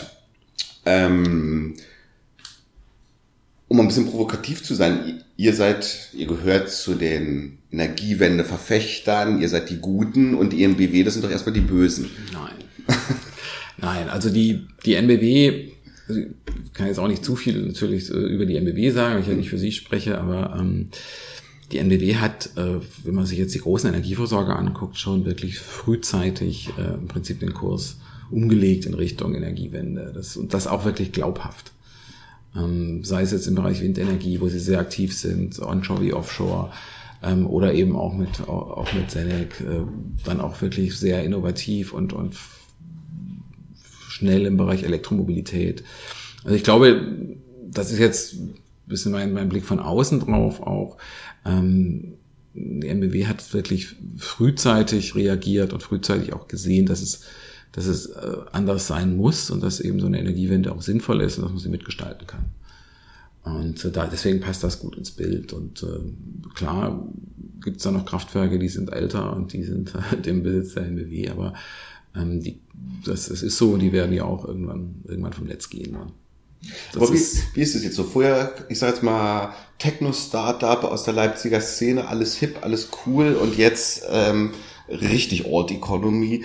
Wie, wie, wie seid ihr da integriert? Seid ihr da sehr unabhängig im Konzern und lässt, lassen die euch machen? Also seid ihr mehr so ein Finanzinvestment für die, die aber auch natürlich also strategisch gut reinpassen? Oder ist das eher die, eher die strategische Entscheidung von ENBW, dass ihr da also es ist schon, wie gesagt, ich kann jetzt nicht, nicht über die Weggründe der NBW sprechen, aber aus, aus, aus, so wie ich es wahrnehme, ist es eine strategische Entscheidung, ein strategisches Investment ähm, gewesen und nach wie vor und wird es auch bleiben ähm, weil, weil es einfach in den, in den gesamten Wandel des, des, des Unternehmens auch passt.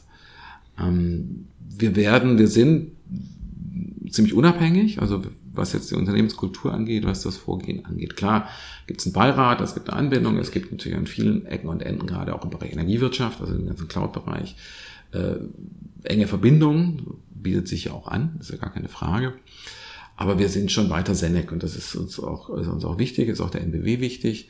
Ähm, wir treten mit der eigenen Marke auf, es mit dem eigenen Selbstverständnis auf, sind aber trotz allem natürlich im engen Austausch mit den Kollegen und profitieren auch natürlich davon. Klar, ich meine, die Synergieeffekte sind ja ganz, ganz offensichtlich. Die da, wenn es keine gäbe, würde ja die, das ganze Investment keinen Sinn machen, also von beiden richtig, Seiten. Ja, ne? ja. Hast du gerade gesagt, 40.000 Ladesäulen auf die ihr.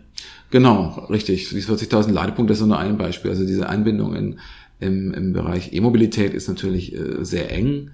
Ähm, klar, weil es einfach Sinn macht. Also ja weil die NBW hat nun mal dieses ähm, größte Schnellladenetz in Deutschland, hat dieses dichte Ladenetz und baut das ja auch weiter wirklich schnell und massiv aus. Und äh, wenn wir da natürlich partizipieren können bei unserer Lösung, ist das wunderbar. Das passt auch für die NBW natürlich ins Bild. Aber ihr habt euch dann schon so ein bisschen eure, eure Unternehmenskultur erhalten können. Ja. Ähm, ja, ja, auf jeden Fall. Also wir sind eingebunden und es gibt natürlich auch Konzern, sozusagen Kulturansätze ja. und wir reden da auch, äh, arbeiten da auch miteinander dran. Aber es ist schon, schon die eigene Kultur erhalten geblieben. Es gibt ja andere Übernahmen, wo dann wirklich so eine Konzernstruktur über so ein kleines Startup, also übergestülpt wird und danach wird das erdrückt von irgendwelchen Reporting Requirements und, mhm. einer Unternehmenskultur, die es einfach tötet, so ein Unternehmen. Ja, ne? Nee, das ist aber bei uns nicht so. Okay, also.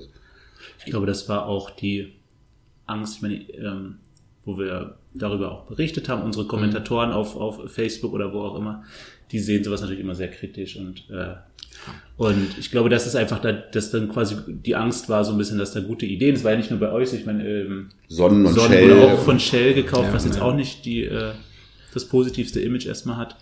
ähm, dass dann eben genau innovative Ideen wieder aus Deutschland dann halt wieder zerdrückt werden, um halt die alte ja, um das Alte zu bewahren, so ein bisschen. Ja, aber das ist ja gar nicht, das ist nicht der Ansatzpunkt. Ja. Also der Ansatzpunkt ist nicht das Alte zu bewahren, sondern der Ansatzpunkt ist das Neue zu gestalten. Und da passen wir eben gut rein. Und ich, ich sehe das immer ein bisschen, auch ein bisschen anders als vielleicht viele der Kommentatoren. Mhm. Ähm, wir haben ja gerade vorhin über die PV-Industrie gesprochen. Ähm, ich glaube, das ist ein Lernprozess auf beiden Seiten, auch aus diesen, aus diesen Erfahrungen der PV-Industrie, dass diese Konsolidierung sowieso kommen muss und auch kommen wird. Ähm, und es sinnvoller ist, sie früh anzugehen und sie dann auch noch selbst gestalten zu können. Mhm. Also ich glaube jetzt nicht nur die Konzernseite, also jetzt nicht nur NBW oder, oder, oder Shell oder auch die Hager Group, der E3DC gehört, mhm. ähm, haben natürlich daraus gelernt, sondern ich glaube auch äh, die Unternehmen aus der Speicherbranche haben eben gelernt und auch die Unternehmensleitungen, dass es eben sinnvoll ist, vielleicht auch frühzeitig ähm, sich da einen starken Partner zu suchen. Aber es ist schon erstaunlich. Ich meine, ähm, die drei deutschen Top-Player, also Senec, Sonnen, E3DC, sind innerhalb von wenigen Monaten fast mhm. ähm, irgendwo unter große Dächer geschlüpft also ich meine jetzt Sonnen natürlich mit Shell, also das mhm. ist ja, also da muss ich schon sehr schmunzeln, als ich das das erste Mal gelesen habe und dachte mir so, oh, den PR-Stand müssen sie mir erstmal erklären, aber haben sie ganz gut hinbekommen. Ja. Ähm, und du glaubst wirklich, dass das von vornherein so eine, also eine strategische Entscheidung war, wo gesagt wurde von allen Firmen, hey, lieber frühzeitig unter Kapital, also unter Kräft, in kräftige Arme mhm. rein und dann das alles gestalten, als dann irgendwann mal äh, kurz vorm Verhungern ähm, den letzten Strohhalm greifen zu müssen. Ja, ja. Würde ich schon mir auch wünschen, dass es tatsächlich so war. Und ich glaube schon, dass das, ähm, dass das das ist, was passiert ist. Ähm, es ist kein Zufall, dass das in relativ kurzer Zeit war. Einfach weil das halt auch zu einem Zeitpunkt war, als der Markt äh, ich sag mal, sichtbar wurde. Ja, ansprang irgendwie. Ne? Also ansprang, also sichtbar wurde. Ähm, und als auch klar wurde, dass das ein, ein absolute Zukunftsbranche ist und eine Zukunftsidee ist. Ähm, und wie gesagt, bei der PV haben es viele halt verschlafen. Auch so Konzerne, die früh dabei waren, die früh wieder ausgestiegen sind. Ähm, ich glaube, diesen Fehler macht dieses Mal niemand. Und das finde ich eigentlich eine gute Entwicklung. Also es ist doch auch ein Fortschritt, wenn, na, wenn die NBW jetzt äh, auch mit, mit Stromspeicher und PV-Anlagen für den Privathaushalt über uns äh, aktiv ist. Das ist ja nicht Nochmal, ich, ich sage ja nicht, dass, die, dass äh, ein Böser immer böse bleiben muss. Man kann ja auch, also böse in Anführungsstrichen, sorry, ENBW-Leute, das war jetzt hier nicht so gemeint, ähm, sondern ich meine, das ist natürlich auch ein Kulturwandel, ja, ähm, ja. der in allen Unternehmen stattfindet und irgendwann, manche erkennen es halt früher, manche erkennen es später und ähm, ja, NBW hat es jetzt scheinbar früher erkannt als keine Ahnung, die Vattenfalls dieser Welt. Ja. Wo die ja auch da jetzt Ja, und wie gesagt, es ist ja nicht nur, es ist ja nicht nur Senec, ähm, auch im Bereich Windenergie, ne, wo ich ja nun auch ein paar Jahre tätig war, ähm, war, war und ist die NBW ja auch aktiver als andere. Ähm, das muss man einfach auch anerkennen. Also das ist gute Unternehmensführung heißt ja auch die, die Zeichen der Zeit zu erkennen und äh, zu sagen, ich gestalte, wenn ich gestalten kann. Das muss ich sagen. Das ist auch mit unserer Übernahme, glaube ich, gelungen. Ja, jetzt guckt ihr ja auch gemeinsam natürlich in die Zukunft, auch mit Sonnen zusammen und ähm, anderen Unternehmen. Wir haben aber auch, auch schon mal äh, drüber gesprochen, drüber diskutiert, was passiert eigentlich mit den mhm. Anlagen, die nächstes Jahr mhm. ähm, vom Netz gehen werden. Die ersten EEG-Anlagen, die damals gebaut wurden, im Jahr 2000 war das? Nicht vom Netz, wo die Einspeisevergütung jetzt wegfällt. Genau, wo die Einspeisevergütung, ja, ja, natürlich, ja, die Einspeisevergütung Genau, wir verschrotten sie alle, wir nehmen sie alle, machen, reißen sie runter, zerstören sie. Ja, Schön ihr, Sondermüll. Da habt ihr eben gemeinsam Senec mit ENBW, Sonnen und Envian ähm, ein gemeinsames Konzept mhm. vorgelegt. Ja. ja. Kannst du uns das ja. erklären? Also das Konzept nennt sich kleine Direktvermarktung. Ähm, auch hier hole ich jetzt mal wieder ein bisschen aus. Also es ist ja so, äh, wenn, die, wenn die Förderung ausläuft, dann äh, läuft ja nicht nur so die Einspeisevergütung aus, die ich bekomme pro Kilowattstunde, sondern ja auch äh, im Prinzip das Anrecht auf Einspeisung. Ja. Ich muss mit meinem Netzbetreiber ja dann sozusagen wieder einen Weg finden, um einspeisen zu können. Also ich brauche einen Einspeisevertrag als Grundlage. Und ähm, da gibt es in der jetzigen rechtlichen Situation gibt es eine Lösung, die, die sonstige Direktvermarktung. Die sonstige Direktvermarktung ist aber nicht für kleine PV-Anlagen gedacht und niemals dafür ersonnen worden, sondern äh, für große Anlagen und, und für Windparks. Ähm, da hängt einiges dran, also viertelstündliche Abrechnungen und Zähler und hast ja nicht gesehen. Also ähm, da, da ist einiges an einiges dran und allein das, was die, was die Direktvermarkter äh, an Gebühren dafür nehmen, das übersteigt weit das, das, das was eigentlich ein, eine kleine PV-Anlage erwirtschaften kann. Also das macht keinen Sinn.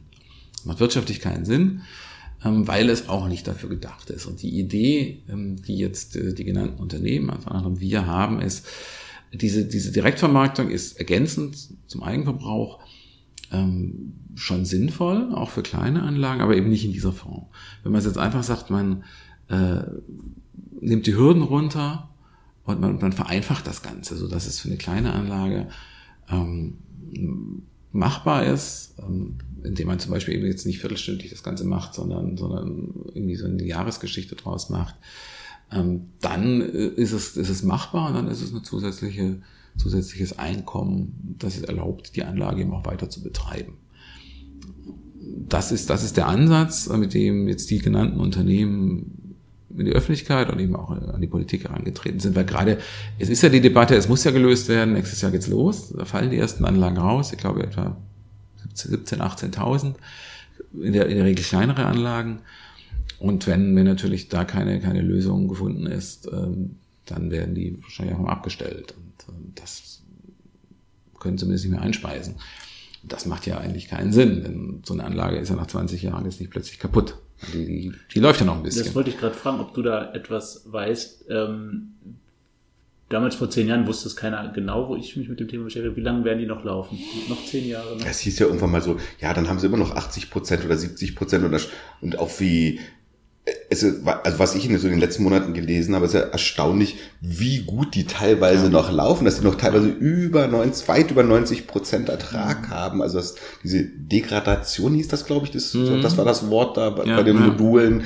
Ähm, die ist gar nicht so dramatisch, genauso wie bei den Batteriezellen. Früher hieß es, naja, dieses Ding ist noch gut, wenn es 80 Prozent hat und, und mittlerweile ja, ja. gehen viel, viele überhaupt nicht nah so in die Knie. Ne? Also ich habe die damals auch immer mit irgendwie 2%, 1,52% Degradation kalkuliert, aber mhm. war schon allen irgendwie klar, dass die länger laufen werden. Ja, es ist natürlich auch die Technik ist auch vorangeschritten, also durch, durch gewisse Technologien, ne, diese Anti-PID, wie das alles heißt, ähm, ist bei den, bei den neueren natürlich auch die, auch der Degradation auch technisch begegnet worden.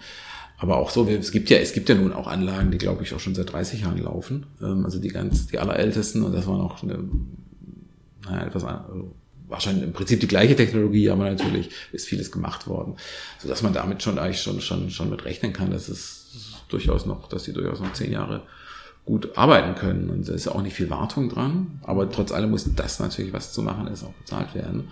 Und da brauche ich halt auch Einkünfte draus. Und ähm, da wäre diese kleine Direktvermarktung natürlich ein guter Weg, dass ich zum einen sage, okay, ähm, ich verbrauche so viel wie möglich im Haus, kann ja vielleicht, kann ja auch über einen Speicher solche nachrüsten.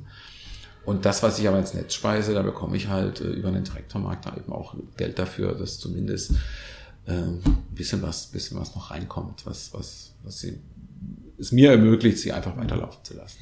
Also verstehe ich das richtig, dass ihr euch da als verschiedene Unternehmen, als Team zusammengefunden habt im Prinzip ähm, die bürokratischen Hürden, also als Dienstleister für mich die ich, der eine alte Anlage hat, na, die bürokratischen Hürden ein wenig zu, zu stemmen oder zu gehen? Oder was ja, ist da eigentlich die Idee? Oder also die Idee ist tatsächlich, dass das, das EEG de, de, dementsprechend geändert wird, dass sich eben neben der sonstigen Direktvermarktung für die großen Anlagen, ähm, die ja wohl energiewirtschaftlich Sinn macht, äh, mit diesen viertelstündlichen Einspeisungen und so oder diesen Rechnungen, ähm, dass ich da eben auch eine Möglichkeit schaffe über das Gesetz wie ich diese Logik der Direktvermarktung beibehalte, also wirklich diese ja auch Marktlogik, dass ich sage, ich suche mir einen Käufer für meinen ähm, oder einen Vermarkter für meinen Strom.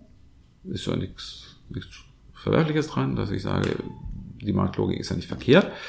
Ähm, aber es muss eben so ausgestaltet sein, dass es äh, eben auch für eine kleine Anlage tragfähig ist. Denn ich kann ja nicht einfach etwas nehmen, was für große Anlagen gedacht ist, alles in kleinen überstülpen. Es funktioniert nicht. Funktioniert ja in anderen Bereichen nicht. Und das ist eben der Ansatzpunkt zu sagen, ja, ähm, dieses, wir wollen dieses äh, System der Direktvermarktung, dass das, das sinnvoll ist, nehmen und das eben für kleine Anlagen auch zuschneiden. Das heißt also, es geht im Prinzip jetzt um Lobbyarbeit. Es geht jetzt im Prinzip um Lobbyarbeit, es geht darum, im politischen Raum ähm, dieses Papier, das Positionspapier eben zur Verbreitung, in die Diskussion zu gehen und am Ende des Tages natürlich die Entscheider, also in der Politik davon zu überzeugen, dass das der richtige Weg ist. Ähm, weil das EEG muss noch dieses Jahr nochmal größer geändert werden, eben auch, auch deswegen. Ähm, und da, klar, da bringt man sich natürlich ein, Ideen hat. Und darum geht es jetzt. Da könnte ich mir vorstellen, spielt auch wieder die, die Cloud wahrscheinlich auch wieder eine Rolle, ne? dass, dass man das wahrscheinlich dann eher nutzt, dieses, diesen. Da, da, also, als Direktvermarkter ist das, ist das eine, dass das quasi möglich gemacht wird, dass die Cloud quasi der Abnehmer dann wird oder sowas. Zum Beispiel. Ja, na gut, die Cloud ist ja, so wie sie jetzt ist ja in dem Sinne, also ist ja keine direkt, ist ja kein Direktvermarktungsprinzip, sondern es beruht äh, ja auch auf der Einspeisevergütung, muss man auch sagen, die ja abgetreten wird. Ähm, und dann, wenn man wirklich eingespeist hat, also mehr ins Netz gebracht hat, als man ähm, dann verbraucht hat, die Cloud bekommt der Kunde die Einspeisevergütung wieder zurück. Also jetzt nochmal ein kleiner Exkurs zur Cloud. Ähm, das würde so natürlich jetzt in, in dem System dann nicht funktionieren. Ähm, weil ein Direktvermarkter verkauft ja dann den, den, den Strom an der Börse. Das ist ein anderes System. Also darum geht's in dem Sinne nicht. Mhm. Äh, die Cloud ist ein wichtiges Instrument für Neuanlagen, ähm, jetzt aber gar nicht in dem Sinne. Da geht's dann auch um, um anderes. Aber wichtig ist natürlich auch zu sagen, ja, Eigenverbrauch ist da erstmal das Sinnvollste. Also wenn ich jetzt diese, die bekommen ja teilweise 50 Cent oder was die Kilowattstunde. Ja. Ja, die, gut, aber die Anlagen waren auch teuer. Ja, aber wenn ich, wenn ich, wenn ich die halt nicht bekomme, dann ist die Rechnung klar. Ähm, wenn ich jede, jede Kilowattstunde, die ich nicht kaufen muss von außen, bringt mir sozusagen einen Wert von 30 Cent. In der Direktvermarktung bekomme ich ja auch nur ein paar Cent. Also mhm. nur, das heißt nur, ich bekomme sie, immerhin.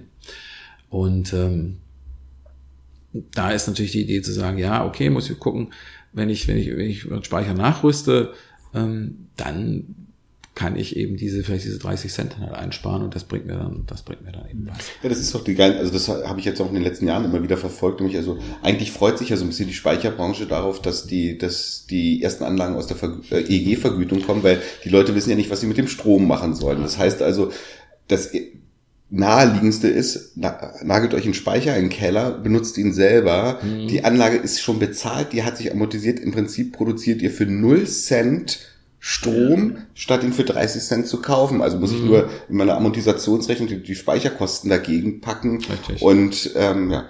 Genau, also natürlich, das wird den Markt sicherlich beflügeln. Also wir reden jetzt, jetzt die ersten Jahre noch von eher kleinen Mengen, auch ja, kleinen Anlagen. Aber wenn das in die Mitte der 20er Jahre dann geht, ähm, da werden auch deutlich mehr und auch größere Anlagen ausfallen. Und natürlich, ganz klar, dann wird es auch darum gehen, ähm, da deutlich zu machen, dass äh, Speicher und Eigenverbrauch die, die beste Lösung ist für den wirtschaftlichen Weiterbetrieb der Anlage. Und in den letzten elf Jahre hättet ihr zu den ähm, Leuten, die damals die ersten Anlagen gebaut haben, also auch nicht kommen brauchen und zu sagen, das wär, ist ja, da wäre ja das, das, das äh, Falscheste gewesen, sich einen Speicher einzubauen, wegen den hohen Also, also wirtschaftlich klar, durch die Einspeisevergütung, ähm, das war auch nicht, nicht die Zielgruppe. Es werden auch die meisten, die meisten Speicher ja nachher mit Neuinstallationen verkauft. Ähm, klar gibt es Nachrüstgeschäft und aber sicherlich nicht mit Anlagen, die 20 Jahre alt sind. Aber die laufen jetzt aus, also da kommt jetzt. Die laufen jetzt aus und dann von selber eine neue Zielgruppe. Klar, dann muss, muss man sich ja natürlich als Betreiber der, der Anlage ja auch wieder damit beschäftigen und sagen, ich muss mir jetzt Gedanken drüber machen und da geht's für uns natürlich auch darum zu sagen, ja, klar, Speicher, denk drüber nach und vor allem denk mal drüber nach, ähm, es, es muss ja was passieren. Ihr müsst ja irgendwie aktiv werden, sonst wird euch die Anlage abgeschaltet. Wilde Einspeisung, ähm, das wird nun gar nicht gern gesehen. Aber ich meine, das ist natürlich vom Marketing, also Marketing- und Vertriebsgesichtspunkt eigentlich, eigentlich ist es ja wirklich ein Elfmeter ohne Torwart. Also, also ich gucke mir, ich guck mir an, welche Anlagen äh, fliegen, fliegen raus aus der Förderung. Das kriege ich mit Sicherheit. Solche Register gibt es. Mhm. Ähm, und dann rufe ich halt Bauer Müller an in Oberwiesenthal und sag, hast du schon mal drüber nachgedacht? Dass deine Kuh vielleicht auch eine Heizung braucht, die auch mit einem, Heiz mit einem Speicher funktioniert. Also, ja, ich jetzt hier keine Marketingstrategien verraten. Aber Nein. also wenn ich ähm, selbst drauf komme als Externer, dann haben das eure Wettbewerber mit Sicherheit auch. Ja, sicher, das, da, da wird, das, das wird natürlich in die Richtung gehen. Also ganz klar. Das wird ein, es wird ein zweites Markt, Marktsegment werden, das mhm. Thema Nachrüstung äh, von Anlagen, die rausfallen. Und ähm, da werden wir natürlich auch guten Wörtchen mitreden. Ja, das ist ja, glaube ich, im Windbereich immer schon sehr viel verbreiteter gewesen, dass da eben während auch jetzt der, der EEG-Laufzeit einfach nochmal modernisiert auch wurde und so. Ne? Das ist, kann ich mir vorstellen, im Solarbereich in viel kleinerem Maße passiert. Ja, also gut, im Windbereich haben, sprechen wir ja von diesem Repowering. Ähm, da geht es ja wirklich darum, dass das äh, ganze Parks dann abgebaut werden und durch, durch äh, leistungsstärkere, also deutlich leistungsstärkere Turbinen ersetzt werden, die auch weniger Platz äh, brauchen, weil sie einfach auch höher sind und man weniger braucht. Aber das ist, ja, das ist natürlich eine andere Dimension äh, auch von, von, von Technik. Ähm, man kann sich natürlich auch überlegen, klar, dass ich, dass ich nach dem 20 Jahre ja auch eine neue Anlage baue oder vielleicht daneben baue, wenn ich noch Platz habe. Das waren ja kleine Anlagen. Yeah. Ja, das ist ja auch alles, auch alles denkbar. Ich muss ja nicht bei der Anlage bleiben, ähm, sondern kann sagen, ich erweitere die. Auch eine Möglichkeit. Also auch Repowering in dem Sinne ist, ist da durchaus auch eine Option. Na, wir haben jetzt ja über alles so gesprochen, was wir auch so von eurer Webseite kennen und wir haben uns hier kennengelernt und klar, du bist Marketingleiter oder Marketing. Ja, PR. PR, Entschuldigung. Oh, da habe ich jetzt jemand. Kein Marketingleiter. Na, da habe ich jetzt jemand, also den Herrn Marketing, Herrn oder Dame Marketingleiter ja. von Sinek möchte ich jetzt mich dabei entschuldigen. ähm, war alles so, so Themen, die auch sehr spannend sind, die alle unsere Hörer hoffentlich sehr, sehr interessieren, ne? aber irgendwie so noch ein Goodie. Was, was, ich meine, was passiert? Was passiert gerade? Was ist so, ohne jetzt irgendwelche Geheimnisse mhm. zu verraten, ne? aber woran seid ihr? Wo, wo seht ihr jetzt noch so den Kicker in der Zukunft?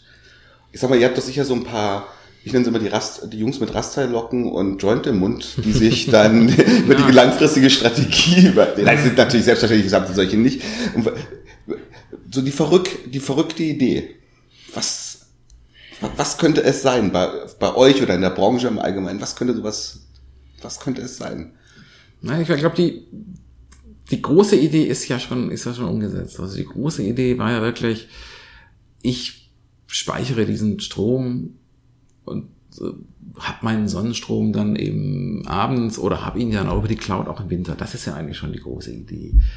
Ähm, nächste Wurf ist natürlich, das, das Elektroauto wirklich einzubeziehen. Nächster Wurf ist, ähm, das, das Haus, die gesamte Energieversorgung dann auch darüber zu steuern. Ich glaube, das sind so, das ist wahrscheinlich der nächste, das Ganze, wie, wie wird das Ganze wirklich smart? Ähm, das sind eigentlich so die, die Geschichten. Und dann wird es klar, es wird technologisch Änderungen geben, es wird an vielem geforscht, ähm, die, die Speichertechnik nochmal zu verändern. Ähm, vielleicht wird es kleiner werden, aber ich glaube, der, der große Wurf ist, ist, ist schon, der ist schon gelungen. Und so diese, das ist jetzt, das sagen wir, erwarten, wir erwarten jetzt die und die völlig verrückte, völlig verrückte Idee. Wüsste ich jetzt so spontan nicht, nee. nee. Ja, ganz ehrlich, und wenn du sie wüsstest, würdest du sie mir jetzt auch nicht erzählen. Das wär, würde ich jetzt auch nicht tun. Ähm, aber Weil es ist ja schon, es ist ja alles noch relativ neu und es geht jetzt darum, dass, dass das auch mehr Menschen nahezubringen. Ähm, also was ich mir sehr wünsche, ist, ähm, dass es auch aus der, aus der Eigenheimbesitzer ähm, Schiene, sage ich mal, also alleine aus der auch rausgeht. Auch wenn da noch ein großer, großer Bedarf ist auch draußen, glaube ich, und viele, äh, viele Dächer immer noch nicht bedeckt sind, wenn man so in die Neubaugebiete geht. Auch teilweise erstaunlich, wie, wie viele keine PV-Anlage drauf haben, weil eigentlich ist das ja aus meiner Sicht, gut, ich habe jetzt kein Haus, ich habe noch keins gebaut, aber ist das ja eigentlich ein No-Brainer mittlerweile. Aber da ist noch viel zu tun, aber ich glaube, spannend wird's auch da, wo es, wo es in die Städte geht, wo es, wo es, wo es, wo es auch in die, in die Mietwohnungen geht, wo es in die, in die, in die Eigentumswohnungen geht. Ähm, das Thema Mieterstrom zum Beispiel, das wäre für mich die große Sache, aber ich habe jetzt gerade wieder was gelesen, irgendwie, jetzt weiß ich nicht mehr im Detail, da im mhm. Tagesspiegel-Background, dass es da schon wieder eine Verschlechterung gibt statt eine Verbesserung gesetzlich, was das angeht. Also das ist so ein Thema, da ist immer, das, das taucht ja immer wieder auf. Ne? Das wird ja auch immer wieder, auch, auch bei uns, bei Facebook oder heißt es dann, ja, das ist ja alles nur für, für, für Eigenheimbesitzer. Ja, es ist alles nur für Eigenheimbesitzer, weil es Lösungen, äh, wie, wie, wie Mieterstromlösungen, die sind einfach von den, von den, von den, vom Regelwerk her, die werden im Prinzip ja sabotiert. Also das, das, das ist nicht darstellbar. Deswegen kommt das ja auch nicht wirklich aus dem, aus dem Quark. Ähm, und da ist, glaube ich, für mich für mich die nächste, das ist die nächste große Geschichte. Dass ich sage, ich brauche da Regelungen und ich brauche dann auch die Technik ist ja im Prinzip da, dass ich zum Beispiel auch solche Widerstromlösungen wirklich in die Breite bringe. Das sind ja zwei Themen. Also im Moment es gibt ja in einigen äh, Städten mittlerweile auch diese Solardachpflicht bei Neubauten. Ich glaube, Frankfurt hat das jetzt eingeführt oder will es einführen. In Berlin ist es ein Riesenthema. Ich weiß nicht, wie es in Leipzig ist. Wien hat es, glaube ich, eingeführt.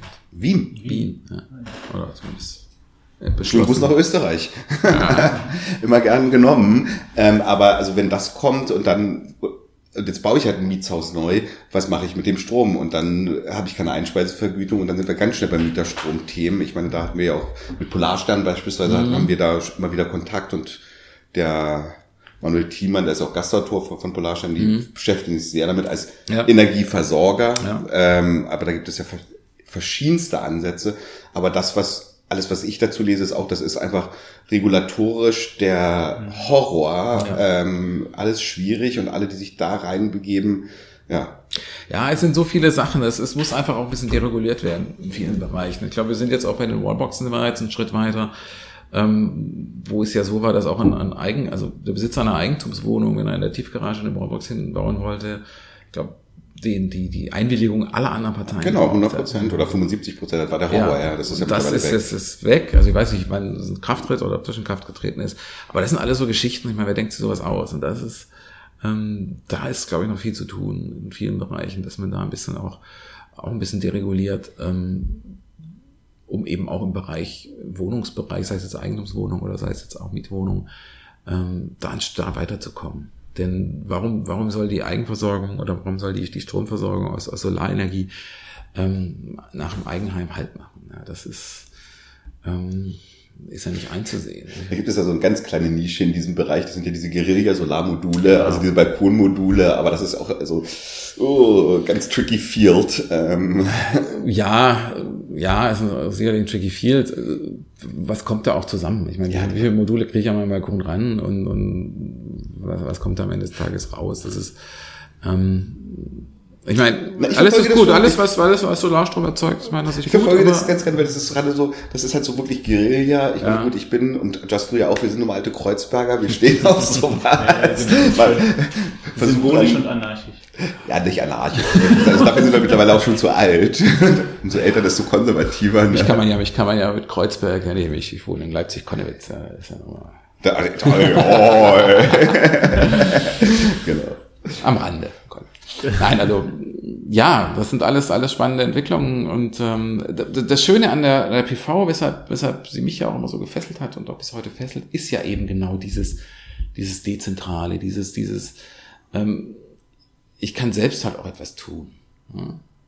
Und ähm, das ist ja eigentlich das, das was, was sie immer ausgezeichnet haben. Weil das jetzt sagen wir, das hat ein anarchisches Element, das hat sicherlich immer, aber ähm, das ist ja eigentlich das, das Spannende, ja, ja, dieses, dieses, was ja auch hinter der Energiewende auch, auch mal stand, ne? dass es eben nicht, ähm, es ja nicht nur um die, die Erzeugungstechnologie geht, sondern auch eben um diese Dezentralität. Und äh, das ist schon so ein, gutes Gefühl. Also ich, ich sehe uns schon als Leute, die ähm, als ein Unternehmen, das eben Menschen auch dazu befähigt, das selbst in die Hand zu nehmen. Und das finde ich schon, finde ich schon super. Ähm, das macht's halt, das macht's halt auch aus. Und da, aber wie gesagt, da wäre da der nächste Schritt, auch tatsächlich ähm, in den Bereich Mieterstrom dann auch zu kommen. Und auch da sind ja äh, Speicher dann natürlich in der, in der Versorgung genauso wichtig. Das wäre sicherlich ein, ein gutes Ding, aus meiner Sicht. Ich glaube, vielleicht zuletzt oder wie, wir haben ja schon über die Länder gesprochen, also Australien, mhm. ähm, Italien, Österreich, glaube ich. Ne? Nein. Ja, da Gibt es denn da auch Pläne von euch quasi, das in die, was weiß ich, nach Asien ist ja, da gibt es ja auch genug, wo noch, wo noch, wo es noch, was weiß ich, Afrika, wo halt Autarkie nochmal eine ganz andere Bedeutung auch hat. Ja, wir beobachten das natürlich. Wir beobachten die Märkte ähm, und werden dann sicherlich auch zu gegebenen Zeitpunkt da, da auch weiter in, andere Märkte gehen. Äh, jetzt geht's auch für uns erstmal auch noch darum, die, die Märkte, die wir jetzt beackern, auch ins, ins Laufen zu bekommen. Ähm, aber da gibt es auch, äh, da wird es viel Spannendes in der Zukunft geben. Da ist zum Beispiel eines, was mir jetzt gerade tatsächlich einfällt. Ähm, wir, haben, wir sind in Australien an einem Projekt beteiligt, ähm, in, in, West in Western Australia, in einem unglaublich dünn besiedelten Gebiet an der Küste, einem Ort namens Onslow. Da wird ein, ähm, da, der örtliche Energieversorger, Firma Horizon Power, ähm, hat da ein, so, ein, so ein Pilotprojekt laufen und gestartet, ähm, wo sie eben auch herausfinden möchten, wie viel dezentrale Energieversorgung, Einspeisung in einem Inselnetz möglich ist und wie ich möglichst viel dezentrale, also Solarenergie, ähm, eben in einem Inselnetz verarbeiten kann. Denn ne, wir reden jetzt von der Gegend in Western Australia. Ähm, ich glaube, da, da wohnt auf 43 Quadratkilometer einer oder so, oder 53 auf den Quadratkilometer, also ist irgendwie, also die, die, tatsächlich dieses Unternehmen ist auch der, der Energieversorger weltweit, der, ich glaube, die, die wenigsten Leute auf der größten Fläche versorgt. Okay. Arbeitet natürlich extrem mit Inselnetzen, also weil da brauche ich keine Leitungen da von Perth aus, das ist ja Quatsch. Und äh, die sind traditionell eher mit Dieselgeneratoren betrieben, das hat natürlich unheimlich viele Probleme.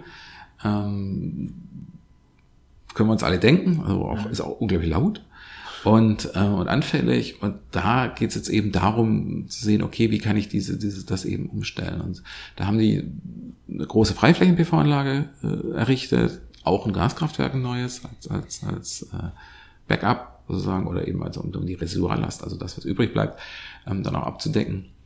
Und äh, aber auch äh, PV-Anlagen und Speicher in den Wohnhäusern. Die Speicher kommen dann von uns, die werden dann auch äh, intelligent eingebaut und das ist, das ist eine, super wichtige Sache, weil das ist natürlich etwas, was, was weit auch über diesen Ort, weit über Australien hinaus weist, weil dann haben wir, dann entwickeln wir Lösungen, glaube ich, die für große Teile der Südhalbkugel einfach, einfach, ja, vielleicht bahnbrechend werden.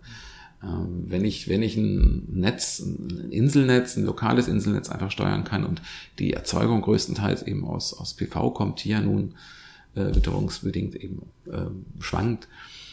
Das ist, das ist ein ganz, ganz wichtiges Ding. Also ich glaube, das sind alles auch schon Zukunftsthemen, die, die, jetzt, schon, die jetzt schon bearbeitet werden. Und da wird diese ganze Thema Speicherung einfach ganz, spielt eine ganz zentrale Rolle. Ich glaube, wir haben über alles Wichtige gesprochen. Hast ich bin, ich bin erschlagen von Informationen. also ich muss unseren Podcast dann auch nochmal anhören, was ich heute alles gelernt habe. ja, es steckt einfach unglaublich viel drin. Ja, das ist völliger Wahnsinn. Also ich bin ja. begeistert.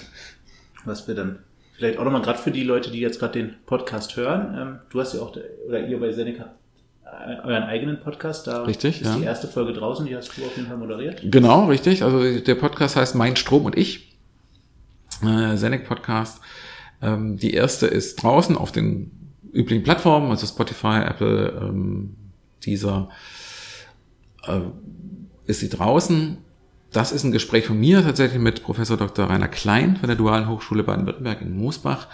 Da geht es um die Mythen der Elektromobilität, die er da ein bisschen auseinander nimmt. Also Themen wie Reichweitenangst. Ich liebe dieses Wort. Das Wunderbar, ist, so das ist wirklich ein schönes Wort. Reichweitenangst. Ähm, auch, es geht natürlich auch um Umweltauswirkungen und ähnliches. Das ist draußen. Am zweiten sitzen wir gerade. Also das äh, wird hoffentlich dann auch eine dauerhafte Einrichtung. Gibt es auch Mythen der Elektromobilität, die äh, sie hatten das Elektroauto schon vor 100 Jahren und was weiß ich, wer hat es uns äh, vorenthalten. nee, genau. nee, da, da, da gibt es sicherlich Geschichten, da gibt's glaube ich sicherlich Geschichten drumherum, ja. Das war der erste deutsche Elektroauto, der, jetzt habe ich den Namen vergessen, 1888 ja. schon, ne, der aus, aus Coburg, glaube ich. Ähm, da gibt es bestimmt auch Mythen, aber darum geht es jetzt gar nicht. Das sind die aktuellen, die aktuellen Mythen um Umwelt und, und, Klima und äh, Reichweitenangst. Ich wiederhole es nochmal, ja. so ein schönes Wort ist. Äh, Zahl der Ladesäulen, Ladepunkte und solche Geschichten, also die einem ja doch immer wieder begegnen. Also wir merken es ja auch, äh, wenn wir, wenn wir ein Elektromobilitätsthema Vordergrund stellen, zum Beispiel auf Facebook oder auch bewerben, weil dann kommen ja natürlich auch andere Leute damit in Kontakt als unsere, als unsere Follower, ähm, dann, ja, dann wecken wir die Trolle. Ja, ähm, das kennen wir auch. Das ist schon, das ist schon auffällig. Und oft ist es dann so, also wenn man natürlich schon eine, so eine kleine Community aufgebaut hat, ähm, dass dann, dass dann sozusagen die anderen Community-Mitglieder da dann einschreiten und gegenhalten, das ist ganz gut. Mhm.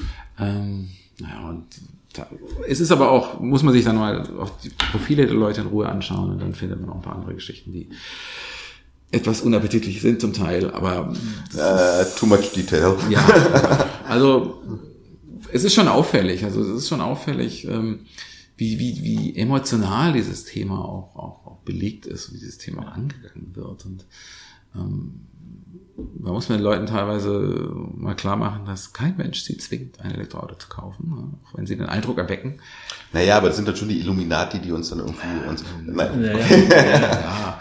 Also es ist, es ist, ja, es ist Teil eines größeren äh, Kulturkampfes, habe ich so das Gefühl.